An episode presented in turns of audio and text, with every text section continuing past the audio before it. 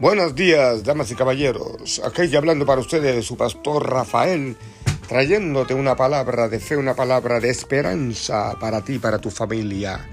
Queremos decirte que no estás solo, no estás sola. Dios tiene todavía el control sobre toda la situación de los seres humanos. Necesitamos ejercer nuestra voluntad para decir sí a todas las buenas dádivas que Dios tiene para ti y para tu vida.